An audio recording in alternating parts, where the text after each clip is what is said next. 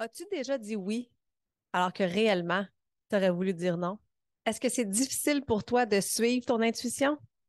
Alors aujourd'hui, j'ai le bonheur d'être avec Clémence Martin. Alors l'entrevue d'aujourd'hui va vraiment t'aider à trouver ton happy place. Parce que toi aussi, tu peux te permettre de briller.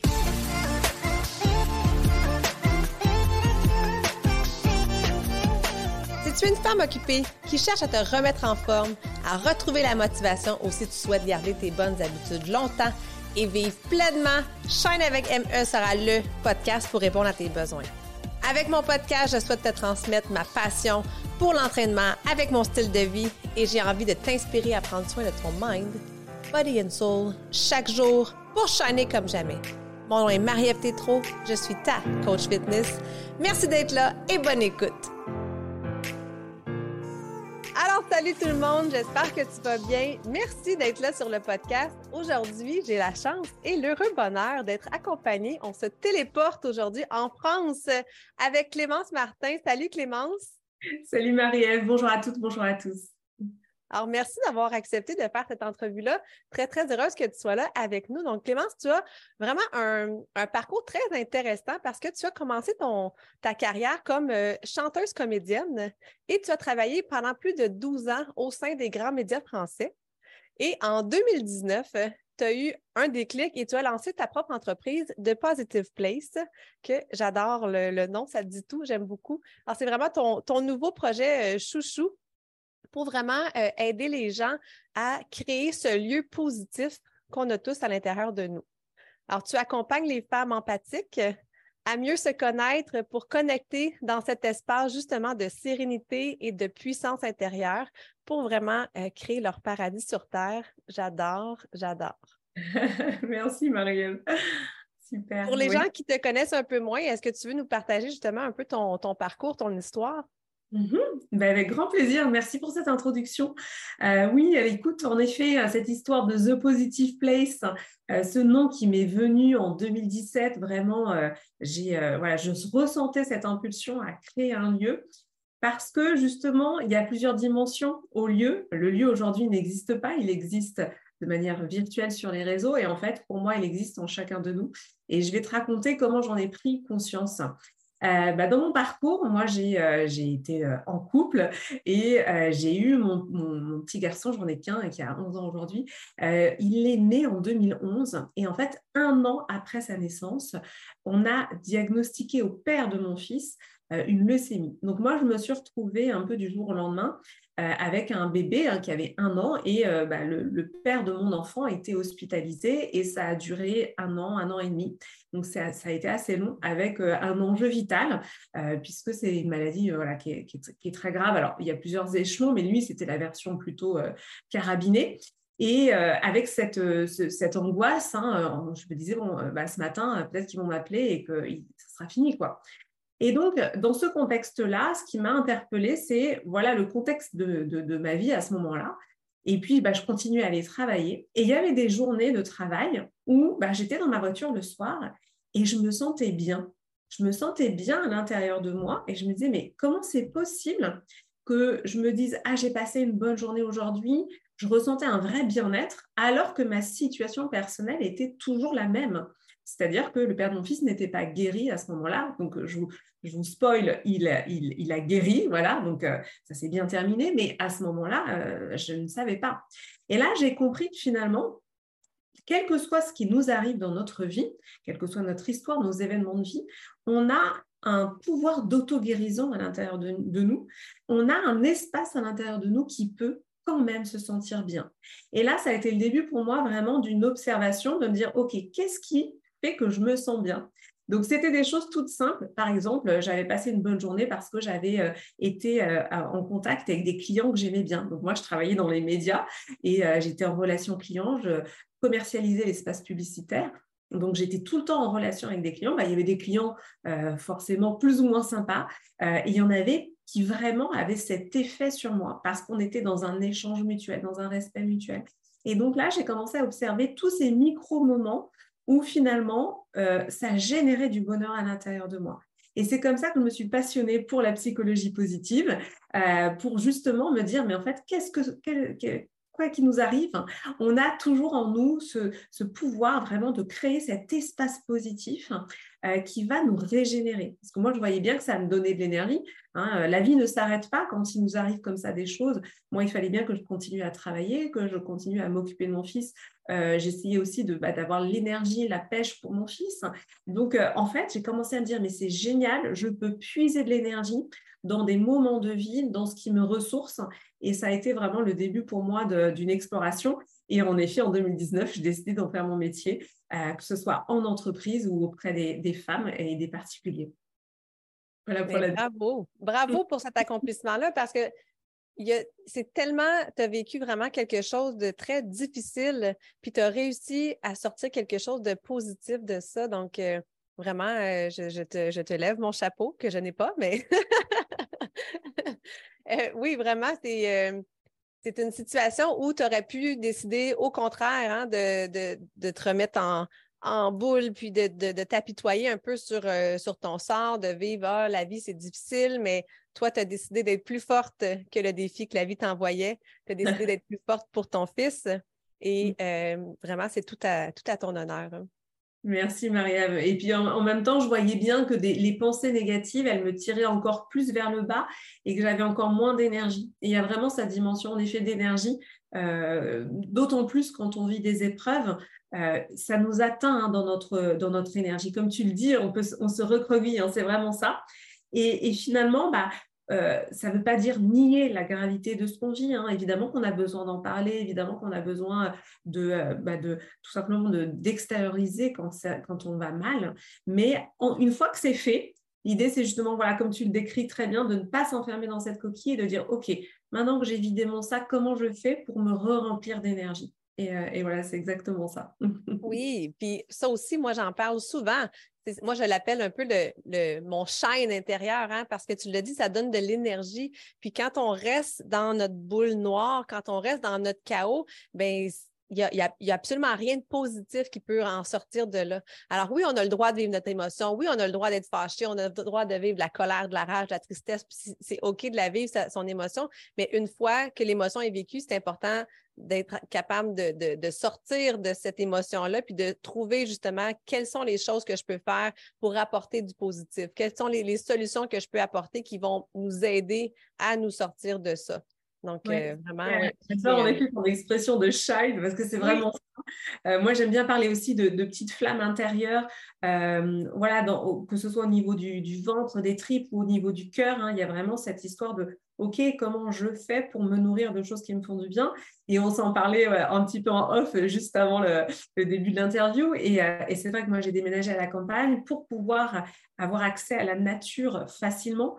Et euh, bah, par exemple, dans ma vie d'avant, moi j'étais une, work alcoolique, c'est-à-dire que je, surinvestissais mon, travail et l'entreprise, je travaillais énormément, je, euh, je, prenais peu de vacances, je prenais pas soin de moi. Et, euh, en fait, l'alerte, c'est quand j'étais fatiguée, mon médecin m'avait fait faire une prise de sang et euh, en regardant mes résultats de vitamine D, qui est donc la vitamine qui est liée au soleil, il m'avait dit, mais vous vivez dans une cave, parce que mon taux de vitamine D était tellement bas que, en fait, je ne me rendais pas compte que je me maltraitais.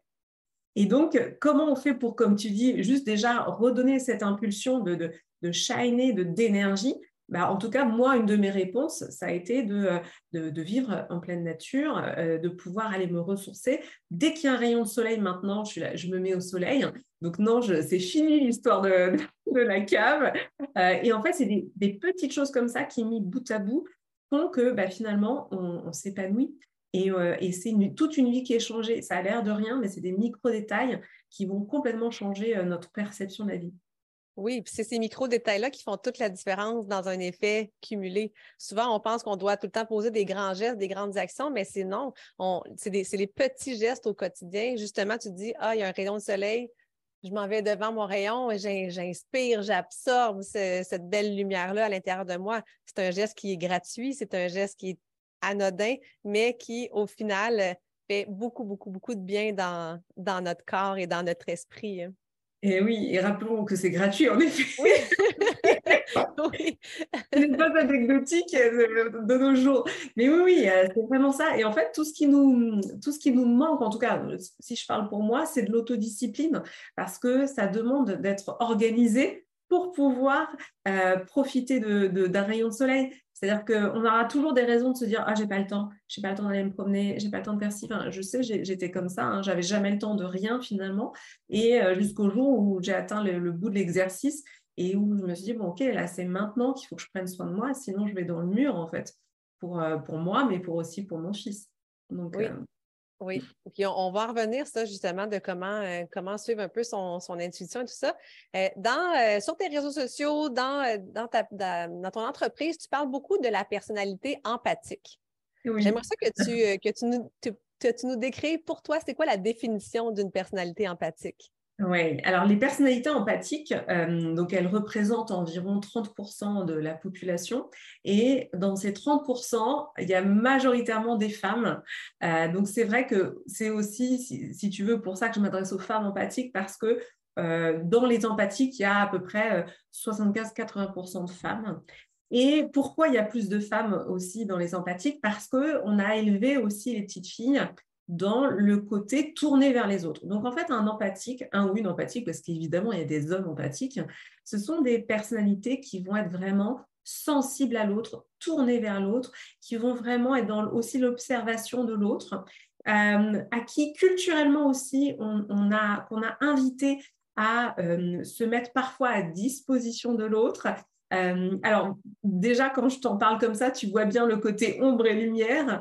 Euh, le côté lumineux, c'est qu'en effet, quand on est empathique, on a développé une sensibilité à l'autre, on a développé une observation, euh, on s'intéresse vraiment au bien-être de l'autre. On considère que le plus important, c'est la relation. c'est c'est pas le chiffre pour le chiffre, par exemple, mais qu'est-ce qui se passe entre les individus. Donc ça, dans l'entreprise, moi, c'est des choses que je vais amener parce qu'en effet, parfois, les entreprises peuvent être très tournées vers le chiffre et c'est aussi logique parce qu'il y a une logique économique. Sauf que quand on nie la relation humaine, en fait, à terme, ce n'est pas, pas viable. Mais euh, donc voilà, il y a vraiment cette dimension de je suis tournée vers l'autre, je suis dans l'observation de l'autre, l'autre est important pour moi, la relation est importante pour moi. Et en même temps, euh, bah, l'écueil de l'empathie, le côté euh, obscur de la force, c'est justement que potentiellement l'empathique peut s'oublier totalement dans la relation à l'autre jusqu'à nier ses propres besoins, jusqu'à nier ses propres aspirations. Et donc, pour moi, euh, mon challenge, c'est de rééquilibrer ces, deux, ces, deux, revers, de, ces deux aspects de la médaille, en fait, euh, pour que les personnalités empathiques puissent pleinement s'exprimer. Parce que pour moi, je considère que c'est en effet des personnalités qui ont énormément de qualité, mais ça finit par se retourner contre elles. Et donc, elles finissent. Moi, j'ai plein de personnes qui me disent Mais je suis trop empathique, ça, me joue des tours, je suis trop gentille. Donc, finalement, on voit bien comment une qualité, quand elle n'est pas euh, finalement équilibrée, devient euh, un défaut, hein. donc euh, devient quelque chose qui va jouer contre nous. Voilà, donc c'est ça en, résumé tout l'enjeu de l'empathie pour moi. Oui, puis c'est vrai que le, le, podcast euh, s'adresse aux femmes occupées et il y a beaucoup de femmes occupées qui sont empathiques, mmh. beaucoup de femmes occupées qui priorisent tout autour d'elles et qui finissent par s'oublier. Là, mmh. peut-être que tu nous écoutes présentement, puis là, tu es en train de, réfléchir. oui, c'est vraiment la définition de qui, euh, de qui je suis. Puis moi, une des choses que, que je veux apporter sur ce podcast-là, c'est justement de, ne pas s'oublier, de se mettre en priorité, de mettre sa santé en priorité. Puis la santé, pour moi, c'est au-delà de l'aspect physique. Donc, l'aspect physique, oui, mais l'aspect euh, émotionnel aussi de, de, la santé. Puis quand on se priorise, ça fait toute, toute, toute, toute, la différence sur notre chaîne, justement, sur notre énergie intérieure, sur notre énergie extérieure. Et quand on est capable de se prioriser, mais on est encore plus capable de donner autour de soi. Hmm. Et oui, et de donner en effet depuis une juste place. Euh, et aussi de, comme tu le dis, de euh, quel modèle aussi on, donne à nos enfants. Euh, mm-hmm. ça parce que j'imagine que aussi dans ton audience, il y a des femmes voilà, qui sont très occupées parce qu'elles ont un métier, des enfants. et moi, ce que je constate, c'est qu'en effet, les femmes ont, une capacité énorme en fait, hein, et une, une résistance aussi énorme. Donc finalement, elles sont capables de donner, donner énormément euh, sans forcément se rendre compte qu'il bah, y a un moment donné où l'équilibre n'est pas, pas tenu. Euh, et, finalement, bah, c'est là où il, y a, il, peut y avoir en effet des accidents de vie, euh, comme des burn-out ou de l'épuisement parental aussi, on en parle, hein, plus hein, du burn-out parental ou que ce soit le burn-out professionnel. ou alors encore des femmes qui, en effet, à la fin, on dit à la fin de leur vie, non, c'est pas forcément ça, mais à la fin d'une histoire, par exemple, de 30, 40 ans de couple, se disent, mais en fait, qu'est-ce que j'ai fait, quoi? Qu'est-ce que j'ai fait pour moi? Donc, euh, je pense que de plus en plus, les femmes en ont conscience et qu'il y a des warnings, hein, comme tu dis, euh, ne pas s'oublier de se mettre en priorité sur sa santé. Euh, je pense qu'il y, a vraiment une conscience de ça, mais que comme on a été élevé vraiment dans cette impulsion de tout donner, ça mérite, pour moi, ça mérite d'en prendre encore plus conscience et aussi d'accueillir le fait que ça peut faire très peur de ne plus se comporter comme on a eu l'habitude de se comporter. Et on a peur de ne plus être aimé. Et on a peur d'être, de ne plus avoir l'image euh, parfaite euh, de euh, la femme parfaite, la mère parfaite. Et donc, le jour où on décide de changer un petit peu des comportements, il peut y avoir une sensation de vide, comme une terreur de se dire oh non, je ne peux pas, il faut que je recommence à faire comme j'ai toujours fait. Et donc, moi, c'est pour ça que ce que je propose, c'est de faire des petits mouvements euh, dans le sens où de changer des habitudes, voilà, pas à pas, et puis de voir comment finalement je peux, comme tu dis, euh, eh bien, me prioriser sur euh, une activité, sur une habitude du matin. voilà, est-ce que le matin vraiment je tartine les, tartines de, de, mes enfants de Nutella ou est-ce qu'à un moment donné je vais leur laisser prendre le couteau et le faire eux-mêmes en fait? Donc ça, c'est un exemple, mais en fait, c'est plein de petites choses comme ça où on va réajuster avec cette idée aussi que pour moi, euh, notre monde a besoin du potentiel des femmes, que les femmes déploient leur, plein potentiel euh, pour elles-mêmes et aussi pour le monde. Donc euh, voilà, je trouve que ça s'inscrit aussi dans un mouvement plus vaste. On vit une époque formidable, on est en 2023, on a traversé beaucoup de choses. Donc là, pour moi aussi, les femmes méritent finalement une vie qui leur ressemble aussi. Hein. Oui, je suis 100% d'accord. Puis je trouve ça le fun que tu parles aussi de qu'on ait un exemple pour nos enfants. Puis moi, ça, ça a été un grand, grand élément déclencheur euh, pour ma fille. Moi, j'ai une grande fille et deux, deux garçons. Puis c'est ce que je me suis dit. Je me suis dit, est-ce que je voudrais que ma fille soit une maman aigrie, fatiguée, terne, où j'ai envie de montrer à ma fille qu'on peut être une maman colorée, enjouée, positive, énergique. Donc, tout ça par des actions et tout ça par des gestes qu'on pose au quotidien. Puis, tu as parlé des peurs. Puis, j'aimerais ça que tu approfondisses un peu là-dessus parce que c'est pas tout le monde qui a justement cette, euh, cette force, hein, cette confiance en la vie, cette conviction qu'ils sont capables de, passer outre nos, euh, nos, nos, peurs, nos barrières, nos fausses croyances des fois. Donc, comment on fait pour essayer de, mieux suivre son intuition au quotidien? Qu'est-ce que tu fais, toi, avec, euh, avec tes peurs? Oui, écoute, alors le sujet des peurs, merci de le, poser parce que c'est vrai que c'est un, vaste sujet. Euh, déjà, première chose, c'est d'accueillir, d'accepter qu'on ait des peurs. Et en fait, notre ego va nous raconter que non, on gère, on n'a pas du tout peur, qu'on maîtrise. Euh, donc voilà, moi, mon ego, il me racontait ça hein, jusqu'en 2018. Euh, non, non, mais voilà, j'ai pas, j'ai pas, j'ai pas de peur. Non, mais c'est bon, je suis passée outre ça, etc. Et puis, à un moment donné, justement, quand j'ai commencé vraiment le travail sur moi, la méditation, etc., tout d'un coup, j'ai comme reçu cette information. Je me suis dit, mais, en fait, Clémence, tu as plein de peur. Et c'était vraiment comme si tout d'un coup, euh, euh, cette information avait traversé toutes les couches de mon ego pour me dire, en fait, Clémence, tu as plein de peur, il est temps que tu les regardes en face. Et ça a été vraiment le début pour moi. Et si je raconte cet exemple-là, c'est qu'en fait, voilà, c'est difficile d'accepter de dire qu'on a des peurs parce que ça nous renvoie à notre enfant intérieur, la petite fille qu'on a été ou le petit garçon qu'on a été, euh, qui avait peur du noir, qui a eu, euh, des, très grandes peurs parce que l'enfant est une éponge. Donc, des petites choses ont déclenché des grandes peurs. Et en fait, en fait à l'âge adulte, qu'est-ce qui se passe? Plutôt que de se dire qu'on qu'on a peur, on, va euh, éviter de faire certaines choses qui nous mettent mal à l'aise. On va procrastiner. Euh, et donc, c'est comme ça que finalement, on ne se confronte jamais à nos peurs. On ne se met juste pas en situation. c'est comme si on avait un radar interne, en fait, et que euh, quand on commençait à prendre un chemin qui réveille potentiellement une de nos vieilles peurs, on se dit Ah, ben non, je vais tourner à gauche. Donc, c'est comme ça que pendant toute une vie, on peut totalement éviter nos peurs.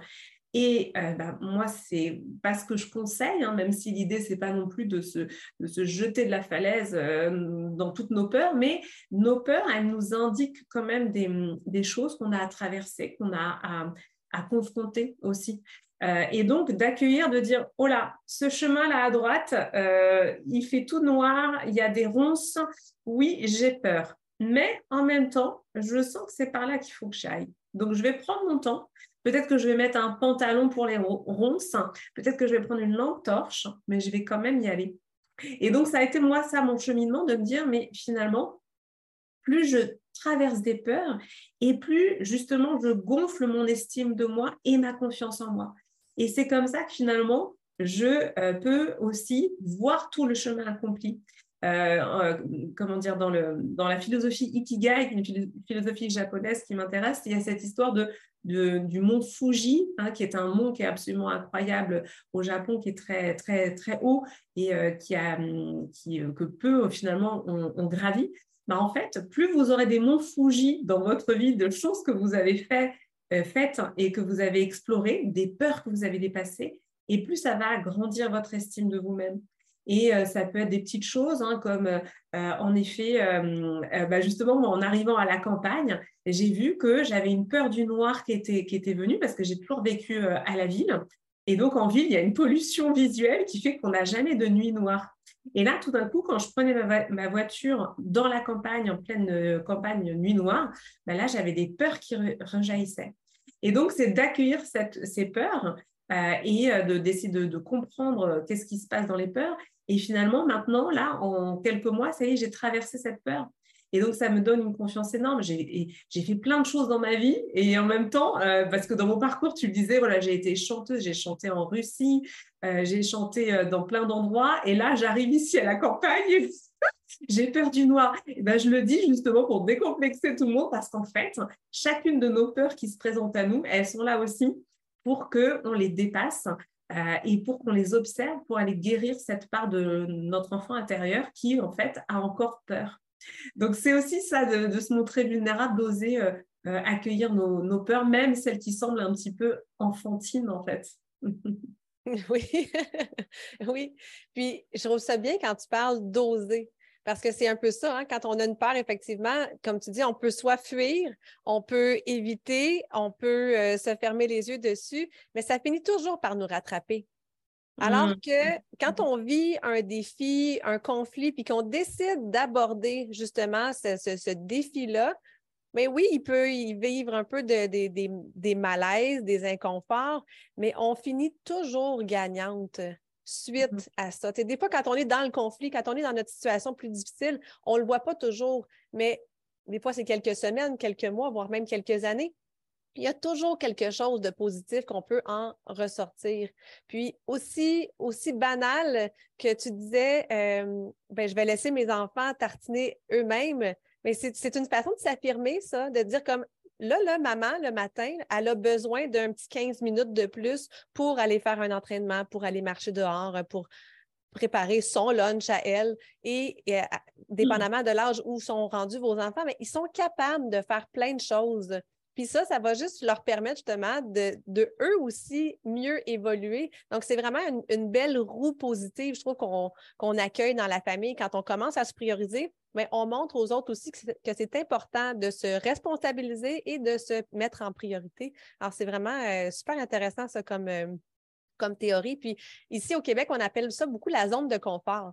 Puis moi, la mm-hmm. zone de confort, je l'appelle souvent la zone de confort inconfortable parce qu'on n'est pas tellement confortable dans notre zone de confort. Hein. C'est souvent là qu'on a nos problèmes, on a, nos, on a notre routine, on a nos, nos, nos petites bébites là, dans notre zone de confort. Puis on n'ose pas toujours agrandir cette zone-là parce que quand on sort de cette zone de confort-là, pour l'avoir fait, moi, à plusieurs reprises, j'ai fait des changements de carrière, j'ai pris des décisions, euh, des grandes décisions dans ma vie. Puis on n'est pas obligé non plus de faire des revirements de, carrière comme, Clémence et moi, on a fait pour vivre justement des, agrandissements de zone de confort. Mais euh, quand on ose sortir de cette zone-là, c'est ça qui, il y a une magie qui s'opère.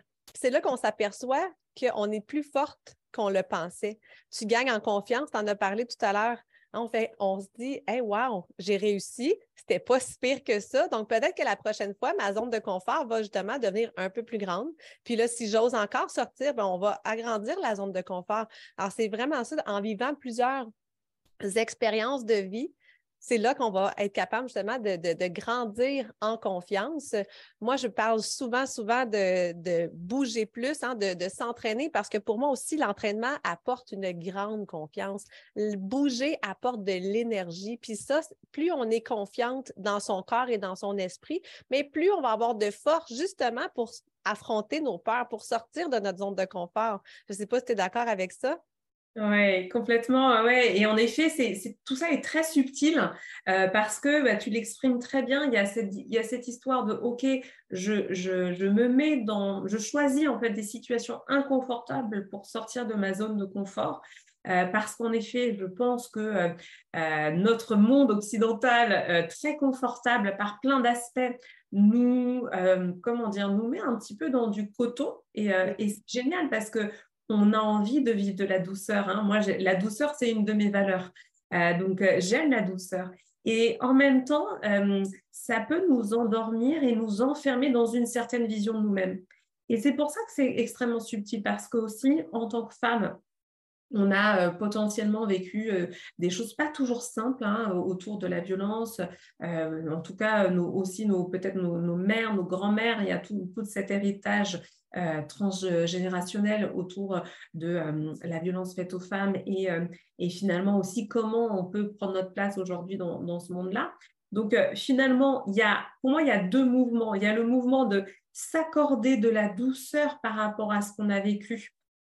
s'accueillir dans nos peurs, hein, comme je le disais, moi je m'accueille dans ma peur du noir, hein, voilà, donc c'est s'accueillir dans nos petites choses, même les plus qui peuvent nous paraître anecdotiques, et en même temps choisir en conscience, comme tu le dis, de euh, élargir notre zone de, de, confort. Euh, et là où c'est différent, c'est que c'est nous qui choisissons. C'est-à-dire que pour moi, la violence, qu'est-ce que c'est? La violence, c'est quand on, quand on nous jette dans un espace qu'on n'a pas choisi de, d'expérimenter. Hein? on a potentiellement toutes vécu des, des, choses comme ça, où on s'est retrouvé dans des situations où c'était pas OK.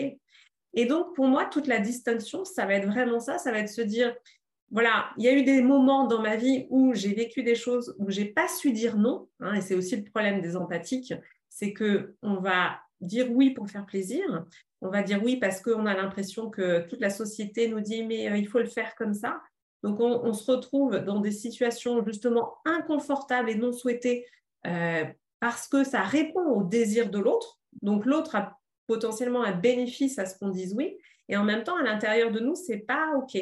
Donc ça, c'est une situation d'inconfort, mais qui, pour moi, n'est pas souhaitable, puisque ça provient de l'impulsion de quelqu'un d'autre.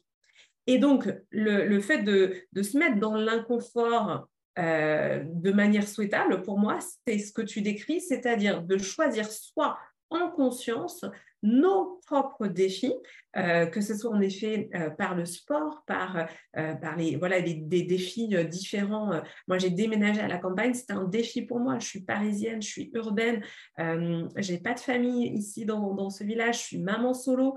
donc, ça a été un défi, mais comme tu le dis, je l'ai décidé. ça faisait des années que je voulais vivre à la campagne, je ne sautais pas le pas. Eh bien, je me suis, j'ai pris la décision et j'ai été hyper organisée et j'ai préparé mon déménagement. Et aujourd'hui, en effet, ça me, démontre que j'avais raison de mettre autant d'énergie dans ce choix de vie. Et donc là, très clairement, je suis sortie de ma zone de confort. C'est moi qui l'ai choisi. Et c'est aussi le résultat de réflexion de, quoi j'ai besoin. Et oui, j'en étais arrivée à vraiment cette, certitude que j'avais besoin de nature, que j'avais besoin d'espace. Et mon fils, d'ailleurs, me le dit, il adore la campagne, il va à la pêche, il se balade dans les champs avec les amis. Je voulais que mon enfant soit connecté à la nature et qu'il il ait des espaces de liberté. Bon, bah voilà, c'est ça répond. Donc voilà, pour moi, il y a vraiment cette distinction aussi parce que euh, euh, en tant qu'empathique, il y a eu plein de fois dans notre vie où on a dit oui alors que ça faisait non à l'intérieur. Et donc, pour reboucler avec ce que tu disais par rapport à l'intuition, pour moi, c'est vraiment c'est vraiment ça qui est central sur comment se reconnecter à notre intuition. C'est vraiment d'écouter, de dire, est-ce que là, vraiment, quand on me demande, euh, mais ça, commence, même à table, hein, quand on est à un repas de famille et qu'on nous sert 10 plats et qu'on nous dit non, mais c'est bon, tu peux encore manger, je suis sûre que tu as encore un petit peu d'espace. Bah non, j'ai plus faim en fait, j'ai plus envie de manger. Donc, ça, commence par des petites choses comme ça, déjà au sein d'une famille, de dire non, je ne vais pas euh, goûter ce plat parce que je n'ai plus faim. Et on voit que parfois dans certaines familles, quand on va à l'encontre de certaines loyautés, traditions familiales, c'est déjà énorme d'arriver à dire non à un plat. Hein. donc, tout ça, c'est des métaphores, bien sûr, mais euh, c'est vraiment cette idée de, s'habituer à écouter à l'intérieur, de se dire est-ce que là, ça me fait oui ou est-ce que là, ça me fait non? Et plus je dis non en douceur, et donc là aussi, c'est un autre aspect que moi j'ai beaucoup développé, c'est l'aspect de la communication. Comment je fais pour communiquer euh, ce que je ressens avec douceur et fermeté? Mais pour me faire entendre, pour éviter, euh, tu parlais tout à l'heure d'ailleurs de conflit, on a tellement peur d'être en conflit avec les gens qu'on préfère bah, se recroqueviller, ne pas s'exprimer et dire euh, oui, oui, alors qu'en fait, euh, on ressent non à l'intérieur. Je suis, oui, je suis tellement d'accord avec ce que tu dis, d'apprendre à dire non, c'est difficile. On n'a pas été élevé sur, euh, sur cette, euh, cette matière-là, finalement, sur cette philosophie-là. Mmh. Puis, comme tu le dis, hein, quand, quand, on, quand on suit notre intuition, on a quelque chose qui est aligné à l'intérieur. Peu importe l'image que vous allez donner, peu importe le nom. Moi, je dis souvent, quand ça griche à l'intérieur, c'est parce qu'il y a quelque chose qui ne fonctionne pas, puis je, dois toujours me réaligner. Quand on sent qu'on on a, on a toutes les réponses à l'intérieur de nous, puis on le sait. Puis on, on finit par dire oui même si on le sait que la vraie réponse aurait dû être non.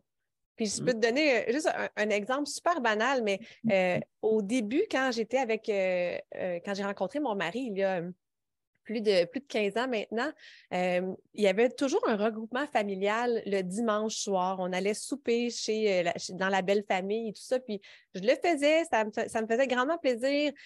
J'adore cette, ma belle famille. Mais au bout de quelques semaines, je me suis aperçue que ce temps-là que je passais, je ne le passais pas chez moi pour préparer ma semaine. Pour moi, le dimanche soir, c'était comme sacré d'être à la maison, de préparer ma semaine, de faire ma petite meal prep, hein, ma, mais ma préparation alimentaire pour sauver du temps justement dans ma semaine. Donc, ce qui faisait en sorte que lorsque j'allais dans ma belle famille le dimanche, bien là, je courais tout le reste de la semaine, puis ça me fatiguait. Alors, quand j'ai pris cette conscience-là, c'est là que j'ai dit non, on n'y va plus le dimanche. Pour moi, les dimanches, c'est sacré. On peut y aller le vendredi soir, on peut y aller le, samedi pour le brunch, on peut y aller le samedi soir, le dimanche matin aussi, euh, à la limite. Mais les dimanches soirs, pour moi, c'est maintenant sacré. Je veux être à la maison pour me préparer en vue de mes semaines qui sont très, très occupées, qui sont très, très chargées. Alors peut-être que justement, tu nous écoutes, puis tu, vis un peu ce genre de choses-là parce que tu aimerais peut-être faire justement de la préparation alimentaire, planifier ta semaine des dimanches. Et là, peut-être que les activités des enfants, euh, le, conjoint, euh, la belle famille ou même ta propre famille organisent des choses. Donc, c'est correct aussi des fois de dire comme non. C'est pas, pas un non définitif, c'est un non aujourd'hui, maintenant, dans mon agenda, dans mes priorités ça ne fonctionne pas parce que justement, ça me fatigue encore plus dans ma semaine quand j'écoute pas euh, cette intuition-là, hein, euh, la réponse qui est à l'intérieur de nous. Donc, c'est un exemple anodin, mais j'ai été capable justement de, de, de, m'affirmer, de faire assez confiance à mes convictions pour en parler justement. Puis, c'était correct. Il n'y a, personne qui a été fâché non plus de, cette situation-là. Tout le monde a, bien compris. Puis euh, on a simplement déplacé. Au lieu d'être les dimanches soirs, ça a été les dimanches matins. Puis c'était tout. Génial. J'adore son exemple parce qu'en effet, on voit bien comment finalement euh, aussi, euh, bah, ça n'a pas dû être forcément simple de prendre la décision de dire, bah, en fait, pour moi, le dimanche soir, c'est pas OK. Excuse-moi. Et donc, il y, a, dû y avoir plein de freins à l'intérieur de toi euh, qui auraient pu te dissuader d'aller jusqu'au bout de la démarche. Mais en effet, tu as, tu es allé jusqu'au bout de la démarche, tu l'as formulée de manière tout à fait entendable. Et là, aux surprises, euh, en effet, il n'y a pas de drame, pas de séisme. Les gens ont très bien accueilli. Et finalement, il voilà, comme tu dis, ça a été déplacé à, un autre moment. Et, euh, et c'est des petites choses comme ça, mais euh, voilà, c'est comment, en effet, à chaque instant, je m'écoute en me disant, bon, là, finalement, ça ne me convient pas, ça ne me correspond pas, j'ai besoin de ce temps-là. parce qu'aussi, il y a cette peur de paraître, entre guillemets, embêtante, hein, d'avoir trop, d'avoir trop de, finalement de, de, désir, de contrainte, euh, voilà, d'imposer un peu sa loi. Hein. L'empathique, il va avoir peur de ça. Il va avoir vraiment peur de euh, est-ce que finalement euh, je suis trop narcissique, est-ce que je ramène tout à moi? Donc je dis rien. Je dis rien parce que finalement j'ai trop peur qu'on me dise que je suis égocentrée et que à cause de moi, bah, cet événement familial ne peut pas avoir lieu. Donc voilà, on voit tout ce qui peut se passer dans notre tête et tu le décris très bien où là, finalement, tu t'es dit, mais non, en fait, c'est n'est pas OK. Euh, et donc, tu l'as formulé et tout s'est très bien passé. Donc, ouais, c'est un super exemple pour moi aussi de me dire, bah, essayez, essayez sur des petites choses comme ça. Euh, c'est pas anecdotique, hein, c'est euh, voilà, que ce soit en famille ou au travail, vous pouvez commencer à verbaliser des choses. Commencez à verbaliser des choses, à poser vos limites, et vous verrez qu'au fur et à mesure, euh, bah, ça sera de plus en plus, euh, le champ euh, va de plus en plus s'élargir et célébrer aussi quand vous avez réussi à dire non. Tu vois, Marie-Ève, dans ce que tu nous racontes, pour moi, c'est une célébration de ouais, tu as réussi à dire non à cette tradition dans ta belle famille en plus, ce qui n'est pas facile. Tu as réussi vraiment à te, à positionner, à dire non, là, c'est pas OK. Donc, pour moi, ça, typiquement, ça mérite une célébration. Et ça, c'est un des outils aussi que je partage. C'est-à-dire que euh, sur des, nouveaux comportements que vous arrivez à mettre en œuvre, eh bien, vous pouvez vous célébrer. Waouh, j'ai réussi à formuler de manière intelligible euh, le, fait que je ne voulais plus euh, faire ce, moment du dimanche soir en famille parce que ça ne correspond pas à mon rythme. Et là, plus vous allez célébrer, et enfin déjà plus vous allez oser, comme tu disais, verbaliser des choses, et plus vous allez célébrer, plus ça va vous donner confiance et c'est comme ça qu'on arrive à, pas à pas, se créer son paradis sur Terre. Parce que pour moi, c'est ça.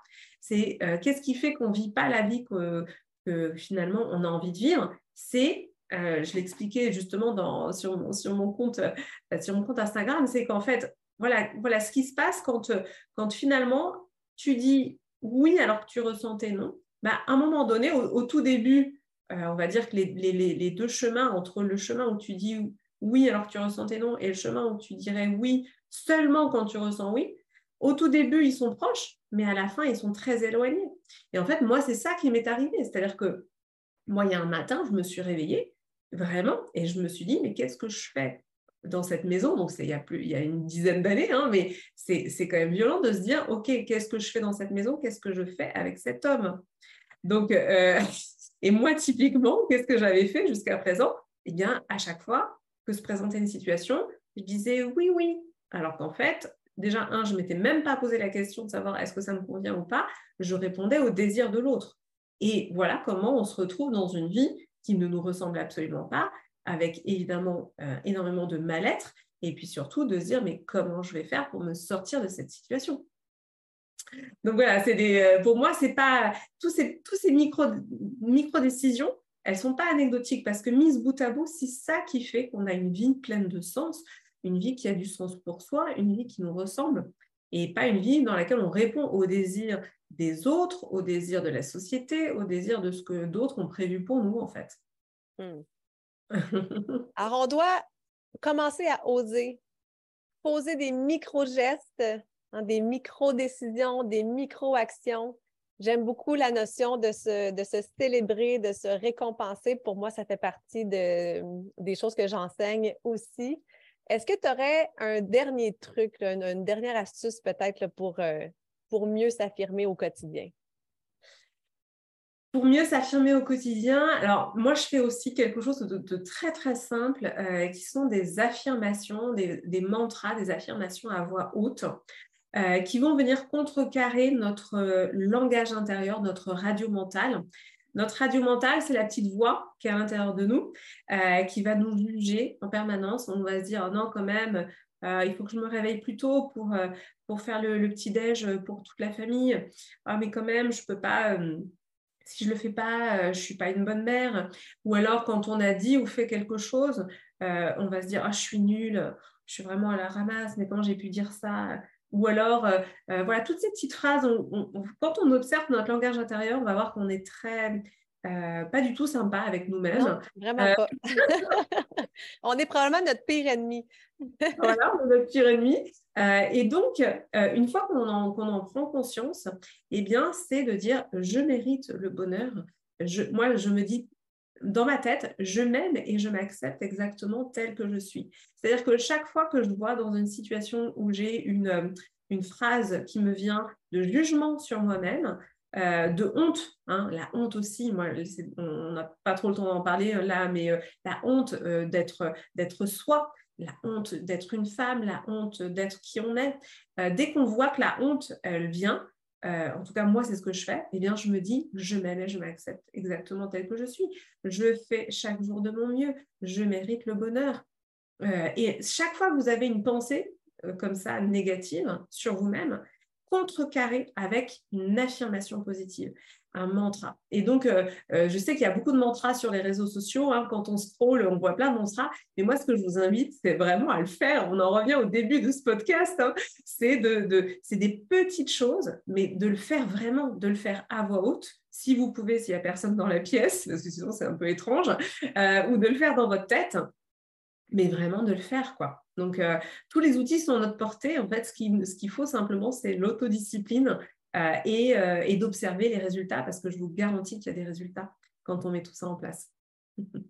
Ah oui, c'est fou ça, les mantras affirmatifs, parce que comme tu l'as mentionné, on a tellement de pensées négatives, hein, on, se, on, se, dénigre énormément, euh, mm. on n'est vraiment pas notre meilleur ami. Là. On n'est pas douce envers, envers nous-mêmes. Alors, de se, de se le rappeler, de contrecarrer nos, nos pensées négatives en les renversant en pensées positives. Euh, j'aime beaucoup l'idée de s'affirmer, de se regarder dans le miroir, puis de dire, tu je m'aime, je m'accepte comme je suis, euh, je fais toujours de mon mieux. Donc, peu importe les phrases que vous allez choisir, mais vous pouvez justement là, vous, les écrire sur un petit bout de papier, les laisser traîner dans la salle de bain, les écrire sur un miroir, euh, euh, sur la table de chevet à côté du lit, pour que vous puissiez justement les voir assez souvent. On peut même se faire un petit reminder dans notre téléphone cellulaire. On peut avoir une sonnette là, qui, nous, euh, qui nous rappelle ben, je m'aime comme je suis plusieurs fois dans, la journée, ça peut être, ça peut être un outil. Donc, euh, c'est des. Puis, comme tu l'as mentionné, Clément, c'est vraiment des petits, petits gestes qui vont faire toute la différence.